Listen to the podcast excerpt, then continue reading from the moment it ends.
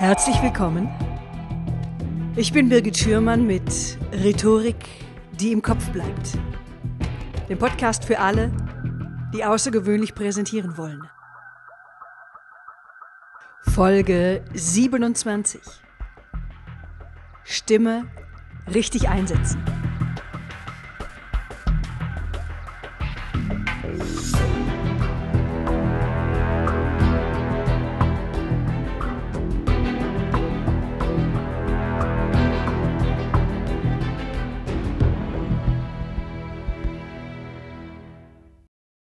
Ja, hallo, liebe Uwe. Ich grüße ja, dich. Hallo, grüße dich auch. Interessanterweise eint uns ja der gleiche Nachname. Ähm, das heißt aber nicht, dass wir irgendwie verwandt werden oder irgendwas. Keinerlei. Das ist total reiner Zufall. Wir haben letztens gemeinsam ein Seminar gegeben und kennen uns also über diese Bezüge und sind aber weder verschwandt, verschwägert noch verschwistert. Du bist Lehrlogopäde, du bist Stimmtrainer, du bist Sprecherzieher am Theater und du bist Autor. Das heißt, du hast mehrere Bücher geschrieben zu diesem Thema. Sag doch mal ganz kurz, um welche Themen geht es da in deinen Büchern? Ja, also sicherlich ist Stimme, stimmlicher Ausdruck, deutlich sich artikulieren können, Gehör finden, äh, solche Stichworte sind wichtig. Artikulation, wie spreche ich deutlich, aber trotzdem auch jetzt nicht überakzentuiert oder so etwas. Mhm. Also wie kann ich ähm, das, was ich zum Ausdruck bringen will, für meine Gesprächspartner, Zuhörer möglichst, also für die möglichst bequem, leicht, eingängig, wenn es geht, sympathisch rüberbringen, mhm. ohne mich selbst zu überanstrengen. Okay, und da habe ich auch gleich meine erste Frage. Ich könnte mir vorstellen, dass das viele Hörer interessiert. Kann ich eigentlich an meiner Stimme etwas ändern? Ja, das ist tatsächlich auch eine ganz häufig gestellte Frage. Einmal sagt man ja auf der einen Seite, ähm, unsere Stimme ist wie unser Fingerabdruck. Voice Print sagt man da sogar auch zu. Das heißt, sie ist einzigartig. Also an unserer Stimme kann man uns, egal zu im Vergleich zu wem auch immer auf der Welt identifizieren. Also insofern haben wir ganz viele unveräußerliche Anteile. Aber wir haben eben auch sehr viele Dinge, die wir verändern können. Also wenn ich jetzt mal so weiterspreche, dann klingt das ja plötzlich, als ob ich einen Schnupfen hätte. Ja. Ne? Ja, habe ich ja, aber nicht. Nee, das kann ich nämlich auch wieder sein lassen. Oder ich kann äh, einfach mal meine Zähne so ein bisschen mehr aufeinander äh, pressen Aha. und dann klingt das ja auch schon irgendwie anders. Ne? Ja. Oder wenn ich jetzt meine Lippen äh, so sehr gespannt mache, so ein bisschen schmallippig spreche, dann äh, klingt das ja auch schon wieder anders. Oder eben, äh, wenn ich so ein bisschen presse oder was auch immer. Oder ich spreche jetzt mal mit einer deutlich erhöhten Sprechstimmlage, so sagen wir.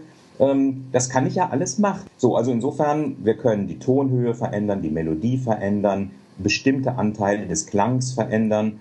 Natürlich auch dann so Dinge, die gar nicht so unmittelbar Stimme sind, so wie das Tempo oder Pausen. Oder ich kann auch ein bisschen, äh, ähm, wie soll man sagen, etwas legerer artikulieren, dann kannst du mich ja sicher auch noch verstehen. Weiß ja eh, was ich äh, sagen will. Ja. Aber, ähm, aber sagen wir, ob das so richtig bequem ist und wenn dann noch irgendwie Störschall dazukommt, irgendwie, dann, dann verstehst du mich wahrscheinlich nicht ganz so gut. Hm? Ja, das glaube ich gern. Ja, ne?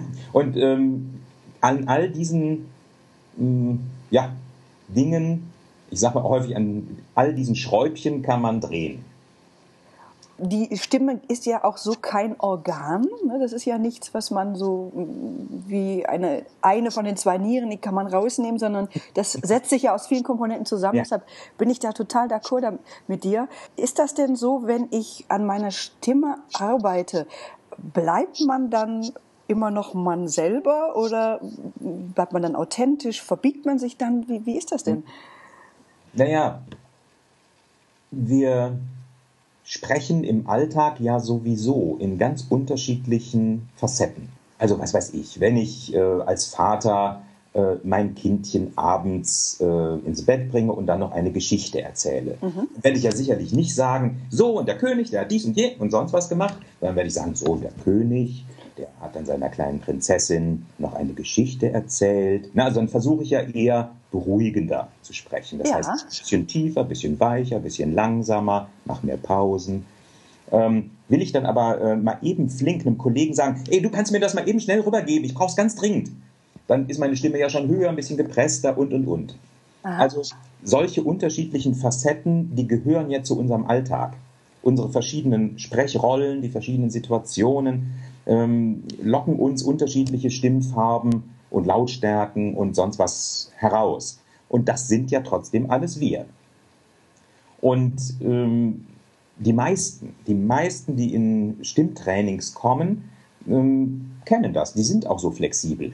Aber sind sich vielleicht über diese verschiedenen Facetten gar nicht immer so bewusst und setzen manche Facetten, die sie durchaus zur Verfügung hätten, in bestimmten Situationen nicht so ein, nicht so zweckdienlich. Also erstmal zu gucken, was habe ich eigentlich für Möglichkeiten? Wie tief komme ich, wie hoch komme ich? Ähm, wie laut kann ich sein ähm, und, und, und. Hm, das ist ein wichtiger Schritt und dann zu gucken, ja, und in welchen Situationen rede ich eigentlich auch schon so? Und warum tue ich es jetzt in dieser Situation nicht? Könnte ich doch mal probieren. Ja? Mhm. Also das ist ein, ja, ein ganz spannender Prozess, der bei jedem dann auch unterschiedlich ist. Ja? Also es gibt natürlich Ähnlichkeiten, aber wie jemand das dann genau für sich im Laufe seiner Biografie entwickelt hat, ähm, das ist dann sehr, sehr spannend und unterschiedlich. Und warum sage ich das? Weil diese verschiedenen Facetten, die jemand ja sowieso schon praktiziert, von denen würde er doch sicher sagen, ja klar, das bin ich. Das bin ich eben abends beim ins Bett bringen oder das bin ich beim Bäcker oder das bin ich bei der Arbeit oder das bin ich beim Sport oder bei Stress oder bei Ruhe. Das bin ja alles ich. Naja gut, also das sind aber genau genommen auch alles schon unterschiedliche Arten, die Stimme zu gebrauchen. Wenn ich da eine zusätzliche möglicherweise mir so langsam entwickle und mich damit anfreunde, sodass mir das wirklich zur zweiten Natur wird, ja, dann ist das auch ein authentischer Ausdruck von mir. Ah, okay. Ich habe das so verstanden, dass du die Leute jetzt nicht versuchst, irgendwie mit verschiedenen Übungen in deinen Seminaren zu bombardieren, sondern dass du versuchst, so einen kontinuierlichen Verbesserungsprozess herbeizuführen. Ja. Das, äh, ja, das ist ein schönes Wort dafür. Ja, ja, ja, finde ich wirklich. Ähm, äh, also ich meine, ich habe auch ein Übungsrepertoire zur Verfügung. Ja. So ich. Aber so wie du das gerade gesagt hast, passt ganz gut. Also ich vermeide, Leute damit zu bombardieren. Ne? In der Tat. Weil es geht ja nicht um eine Übung. Ich glaube auch überhaupt nicht, dass es die eine Top-Übung oder sowas gibt. Ähm, es gibt schlicht und ergreifend den Status quo. Sagen wir mal die Tonhöhe mhm. und, äh, und die Melodie. Mm. Und dann gibt es für diese bestimmte Situation etwas, was besser wäre. Also ein bisschen höher oder ein bisschen tiefer. Meistens ist tiefer etwas besser. Aber auch nicht immer. Und ähm, naja, und das kann jemand möglicherweise spontan erreichen. Da muss man ja das nicht üben. Die Übung besteht dann eher darin, sich immer wieder neu dazu mh, hm, ja, zu bringen, diese günstigere, zweckdienlichere Art äh, der Stimme auch wirklich zu praktizieren, obwohl ich es anders gewohnt bin zum Beispiel. Also das heißt, Übungen eher auf diese Art und Weise und die haben äh, sehr, sehr viel mit Achtsamkeit zu tun. Mhm. mir selbst und eben dann meiner Stimme, meiner Art zu sprechen, bewusst. Kann ich wenigstens im Nachhinein sagen, okay, ah, da war ich ja mal wieder ein bisschen höher mit der Stimme oder so. Jetzt versuche ich mal, hm, wieder ein bisschen tiefer zu starten. Also eher sowas, so ein Modellieren so ein, ähm, und nicht die eine Übung machen. Es gibt ein paar Übungen, die kann man so so als Geläufigkeitstraining machen. Das kann man schon. Mhm. Oder zum Einstimmen, sag ich mal. Ich weiß, gleich habe ich ein Telefonat oder gleich habe ich einen Vortrag. Dann kann ich ein paar Dinge machen, die meistens hilfreich sind. Mhm. Da komm, ja. würde ich gleich, gerne gleich darauf zu sprechen kommen. Mhm. Das heißt, irgendwie, hier in meinem Podcast geht es ja vorwiegend darum, wie äh, ähm, bekomme ich eine große Wirkung in meiner Präsentation, in meiner Rede. Und kannst du da schon so ein paar Anhaltspunkte geben, worauf können denn Menschen, die sich auf sowas vorbereiten möchten, ähm, worauf können die achten? Was, was, können die schon mal im Vorfeld so ausprobieren? Gut, also ähm, da fange ich jetzt mal gar nicht bei der Stimme selber an, mhm. sondern wir können eben auch schon sehr viel im Vorfeld tun. Mhm. Ähm, ich sage meinen ähm, Seminarteilnehmern auch und Coaches oft, also die Stimme beginnt im Kopf. Also ich meine, natürlich entsteht sie im Kehlkopf, das ist klar. Aber ähm, die Art und Weise, wie ich mich wahrnehme, wie ich die Situation wahrnehme, mein Gegenüber wahrnehme und dass ich mich überhaupt dem zuwende, ist eine ganz entscheidende Geschichte. Wenn ich eher so für mich selbst bin, so habe so gar nicht so, ich weiß auch nicht, also habe eine große Ambivalenz. Ich weiß, ich will vielleicht reden, muss reden, aber eigentlich fühle ich mich nicht so sicher oder weiß nicht, wie die das finden und habe Zweifel, dann drückt sich das meistens auch, ohne dass wir das so ganz klar merken, auch in der Stimme aus. Ne? So, also insofern ist es wichtig, sich klar zu machen, okay, dieser Raum ist klein, dieser Raum ist groß, äh, die Leute sitzen mir fast schon auf dem Schoß oder zehn Meter entfernt. Äh, also wirklich gucken, wirklich spüren und dann auch wirklich zu den Leuten sprechen. Also nicht irgendwie mit dem Blick abschweifen, auch nicht anstarren, das meine ich mhm. nicht, aber so wie in einem normalen Gespräch, wie man sich da so anguckt, auch in die Augen schaut, ähm, genau so ist es eine sehr, sehr gute Einstimmung für ein Gespräch oder einen Vortrag. Und das hat ja auch dann wieder was mit dem Körper zu tun. Wir sagen, der Körper ist das Instrument für die Stimme. Ähm, das heißt, wenn ich mich zusammenkauere, meinen Nacken anspanne, mein Gesicht irgendwie anspanne, dann sind auch die Artikulationsmuskeln irgendwie fester und mit dem Atem geht es nicht so gut. Also wenn ich etwas aufrechter bin, wenn ich etwas lockerer in den Schultern bin, etwas mich breiter weiter fühle, etwas mehr Raum einnehme im wahrsten Sinne, dann ist das eine technisch gesehen wunderbare Voraussetzung für eine günstigere Stimme. Kann man so ganz pauschal mhm. ja, Ja, unterschreibe ich völlig, klar. Ne? Und wenn ich natürlich mich darauf einstelle, habe ich 300 Menschen vor mir oder habe ich nur, nur 10 vor mir, dass ich mich da mit meinem ganzen Körper, mit meiner Stimme und auch der Körpersprache einstelle. Ja, eben. Ne? Sehe ich Aber auch so, genau. Man kann äh, viele Leute vor großen Runden sehen und die wirken so, als ob mhm. sie eine Person sprechen. Ja, ja, genau, genau. Das sehe ich ja? auch so. Und dass Oder man sich da beobachtet, meinst du? Genau, ganz mhm. genau. Ne? Ähm, Atem ist natürlich auch nochmal so ein wichtiger Punkt. Also wir können ja nur mit unserem Ausatmen überhaupt Stimme produzieren. Ja. Also insofern ist dann auch die Art und Weise, wie bin ich denn gerade bei Atem, schon mal ganz hilfreich, sich klar zu machen. Also wenn ich schon irgendwie kurzatmig bin, irgendwie daher gehetzt komme und dann mit irgendwie einer hohen Atemfrequenz und schon halber Schnappatmung äh, versuchen will, dann anfangen äh, zu reden, ja, das kann meistens nicht gut enden. ja, also das heißt, dass ich tatsächlich versuche, mich im Moment zu sammeln, tatsächlich auch meinen Atem ein bisschen zu beruhigen. Bauchatmung ist meistens hilfreich. Also eine Hand einfach mal so auf die Leibmitte legen, vielleicht, wenn man Gelegenheit dazu hat, um zu spüren, aha, ja, da fließt mein Atem hin und eben nicht oben und das Brustbein oder so, dass sich die Schultern heben. Das ist sicherlich auch vorteilhaft. Und fürs Atmen ähm, beim Sprechen ist auch ganz wichtig, dass ich nicht zu lange Sätze ohne Punkt und Komma irgendwie aneinander pappe und klebe, ohne eben zwischendurch zur Luft zu kommen. Irgendwann wird das für Zuhörer unangenehm, für mich selber auch. Und dann komme ich zu so einer Art Schnappatmung. Das genau. ist nicht gut. Ja, genau. Kurze Sätze empfehle ich auch immer. Ja. Das ist auch fürs Verständnis viel besser, spricht sich leichter. Genau. Ne? Und das, ähm, das, äh, der Teufel steckt ja meistens im Detail. Wichtig ist, diese kurzen Sätze oder kurzen Äußerungen, kleine Pause. Und in dieser kleinen Pause, wenn ich da meinen Mund leicht offen halte oder öffne, dann kann die Luft völlig unauffällig wieder hineinströmen. Tut sie meistens, sage ich jetzt mal. Mhm. Und ähm, stört mich nicht. Und ich komme weder in ein Atemdefizit, noch habe ich irgendwie zu viel Luft, die ich dann auch nicht managen kann. Genau, Pausen sind unglaublich wichtig. Das wird häufig übersehen. Sehe ich auch so.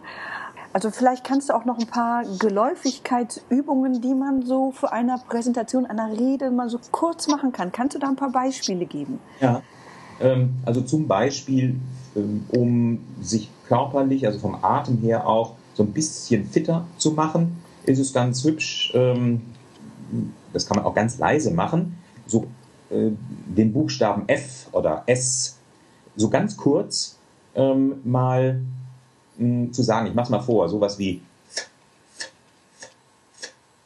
oder oder sch, sch, ne? Mhm. Ähm, also wie Eisenbahn spielen zum Beispiel. Mhm. Wenn man das macht ähm, und dabei sich körperlich vielleicht sogar ein bisschen bewegt, so ein bisschen wippt oder mit, dem, mit der Hand so ein bisschen federnd sich bewegt, dann kann man meistens merken, dass man zwar Luft abgibt bei diesem Sch, aber dass man eben fast, aber nicht fast, sondern wirklich automatisch äh, wieder zur Luft kommt. Und das ist ja etwas, was wir dann beim Sprechen wollen. Schnell und ohne Geräusch zur Luft kommen. Und das vitalisiert auch ganz gut. Also das wäre schon mal Punkt 1. Mhm. Ähm, Punkt 2, Summen. Allerdings ähm, die Lippen wirklich locker aufeinander legen. Es gibt viele Leute, die summen und dann hört sich das an wie und das merkt man ja schon, das ist ein bisschen gepresst, gedrückt. Nee, wenn die Lippen ganz locker sind, wenn man zum Beispiel so, wir nennen das Lippensprudeln, so. Ah, wie, im, ja, wie im Pferd, ja? Ja, ja, ja, ja, genau. Und dann, wenn dann die Lippen so liegen bleiben, so wie Kinder äh, Motorrad spielen oder so, das ist ganz gut und das allerdings auch mit etwas tieferer Stimme. Und tiefe Stimme meine ich jetzt, ähm, wenn man zum Beispiel die Hand aufs Brustbein legt und dann mal einen etwas tieferen Ton probiert, dann fühlt man es da meistens vibrieren. Und wenn man so dann so dieses Lippensprudeln und Summen macht, dass man das Vibrieren dort ganz gut spüren kann. Das ist, sage ich mal, da macht man in der Regel nichts mit falsch. Das ist mhm. meistens eine mhm. ganz gute Vorbereitung, ja. Um die Stimme etwas zu entspannen, äh, den Körper damit natürlich dann auch. Und äh, ja, mm, also mit einer auch etwas sonoreren Stimme zu starten. Also dieses Summen, mm, wenn man das mal so macht, eher mit der tieferen Stimme und dann auch mal ähm, mit einem Finger zum Beispiel auf die Nasenflügel oder Nasenwurzel oder unters Auge aufs Jochbein vorsichtig tastet, mm, kann man so ein bisschen Vibration spüren. Ähm, und wenn man diese Vibration spürt, hört sich die Stimme meistens eben auch klangvoller an. Mhm. Da muss man sich nicht mehr so anstrengen, um ähm, gut hörbar zu sein. Und meistens wirkt das eher sympathischer, wenn man eben eine eher klangvollere Stimme hat, als wenn das irgendwie gepresst und enger ist. Stimmt. Die Stimme erscheint einem natürlicher und ähm, wird auch als angenehmer empfunden. Das, ja. ist, das sind so Komponenten, die kommen da gern zusammen. Ja, die, die kommen auch deshalb zusammen, weil ähm, das wissen wir ja auch äh, auf der Basis der Hirnforschung und der Spiegelneuronen und Resonanzphänomene. Ähm, wir orientieren uns ja daran, wie der andere auf uns wirkt, um mitzukriegen, wie ist der wohl drauf und ähm, muss ich da irgendwie Sorge haben oder darf ich mich ruhig fühlen? Mhm. Wenn jemand entspannt ist, dann kommt meistens dann eine tiefere, entspanntere, wohligere, resonantere Stimme bei rum. Ja. Und, ähm, das heißt, wenn ich jemanden höre, der zu mir spricht und eben ruhiger, etwas tiefer, etwas langsamer, etwas resonanter, ähm, ohne hektischen Atem spricht, dann glaube ich doch erstmal, dass der, ähm, ich sag mal, mit sich im Reinen ist, der äh, sich mir gegenüber nicht irgendwie anstrengt, und dann glaube ich doch eher, dass der es ehrlich mit mir meint. Mhm. Ne, wenn mich jemand bequatschen will und dann noch und ja und Herr Schürmann und ja und so. ja, also, ähm, ja, ja, stimmt. Da bin ich ja schon deshalb skeptisch. Ne? Ja, und die Glaubhaftigkeit ist ja eines der wesentlichen Elemente bei einer Rede oder bei einer Präsentation. Ich muss ja, der, derjenige muss, mein Gegenüber muss mir glauben, muss mir als Person glauben und muss dementsprechend dann auch meinem Inhalt glauben. Und auch der Stimme glauben natürlich. Ja, ja, ja. Gibt es noch eine dritte Übung, eine dritte Geläufigkeitsübung, die du empfehlen würdest? Ja, also ähm, wir hatten ja jetzt ähm, so, wie nehme ich mich wahr, wie nehme ich den Raum wahr, wie mhm. wende ich mich jemandem zu, das eine. Dann der Körper eher so ein bisschen aufrechter und äh, locker, vor allem im Nackenbereich, dass der Kopf eher so thront. Ähm, beim Atmen hatten wir gerade von gesprochen, Stimmlage haben wir jetzt gerade von gesprochen, so die Artikulation ist ja auch wichtig eben, damit wir gut verständlich sind, auch wenn wir laut sein wollen, gerade auch dann.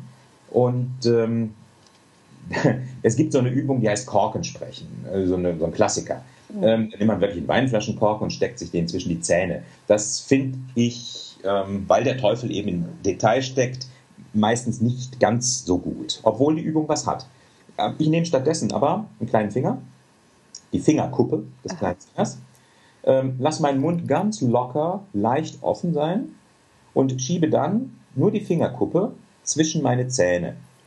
Also ich darf nicht den Mundwinkel zur Seite ziehen, sondern einfach nur so locker hinein. Das mache ich jetzt auch mal. Mhm, mhm ich auch, ja. Ja, und äh, kann mich bemühen, und ich denke, es funktioniert einigermaßen, trotzdem deutlich zu sprechen. Aber ich kann dabei natürlich meine Zähne nicht so sehr zusammenbeißen, das tut ja auch weh. Und ich muss mich mit den Lippen und mit der Zunge bemühen, wenn ich deutlich sprechen möchte. Und das trainiert diese Artikulationsorgane ganz ungemein. Ich kann es nicht ganz so schnell, weil ich das sonst gar nicht hintereinander kriege. Mhm. Wenn ich dann jetzt okay. den Finger wieder rausnehme und weiterspreche, dann weiß ich nicht, ob man es hört, aber für mich entsteht... Kaum noch bei dir, hört man es kaum noch. ähm, dann hört man, äh, oder ich merke zumindest, aha, meine Artikulationsbewegungen, gerade der Lippen, gerade der Zunge vorne, bei T und D und so weiter, ähm, die sind etwas prägnanter. Und mein Kiefer ist etwas geweiterter, das heißt, ich habe etwas mehr Resonanzwirkung. Das ist auch eine relativ leichte Übung.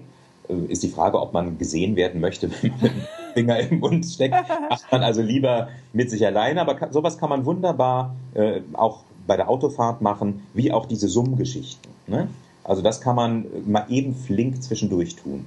Prima, prima, super. Wir sind jetzt auch schon bei 21 Minuten. Mhm. Ähm, äh, also das heißt, wir kommen also so langsam zum Schluss. Ich würde gerne noch eine einzige letzte mhm. Frage stellen und zwar ähm, das künstlerische Wort. Da haben wir ja gerade auch mal kurz drüber gesprochen. Mhm. Was würdest du, was ist dir persönlich da wichtig? Also ein Gedanke, den würde ich dir, möchte ich dir gerne noch abluchsen. Ja, sagen wir mal, es geht ja um Klang. Mhm. Beim Singen ist das ja ganz klar.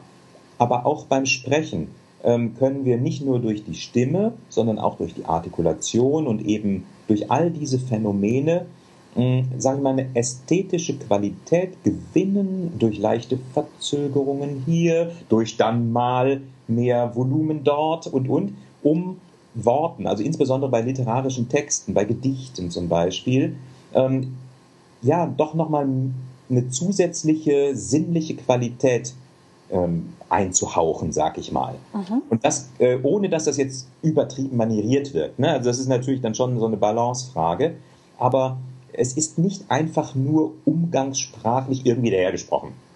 Nicht irgendwie so dahergesprochen, sondern es geht auch um das Ausloten ja, bestimmter Klangfarben. Also sowas in der Richtung. Mhm. Okay toll. Ich verstehe, finde ich, ist, ist auch eine ganz eigene Kunstgattung, weil ja.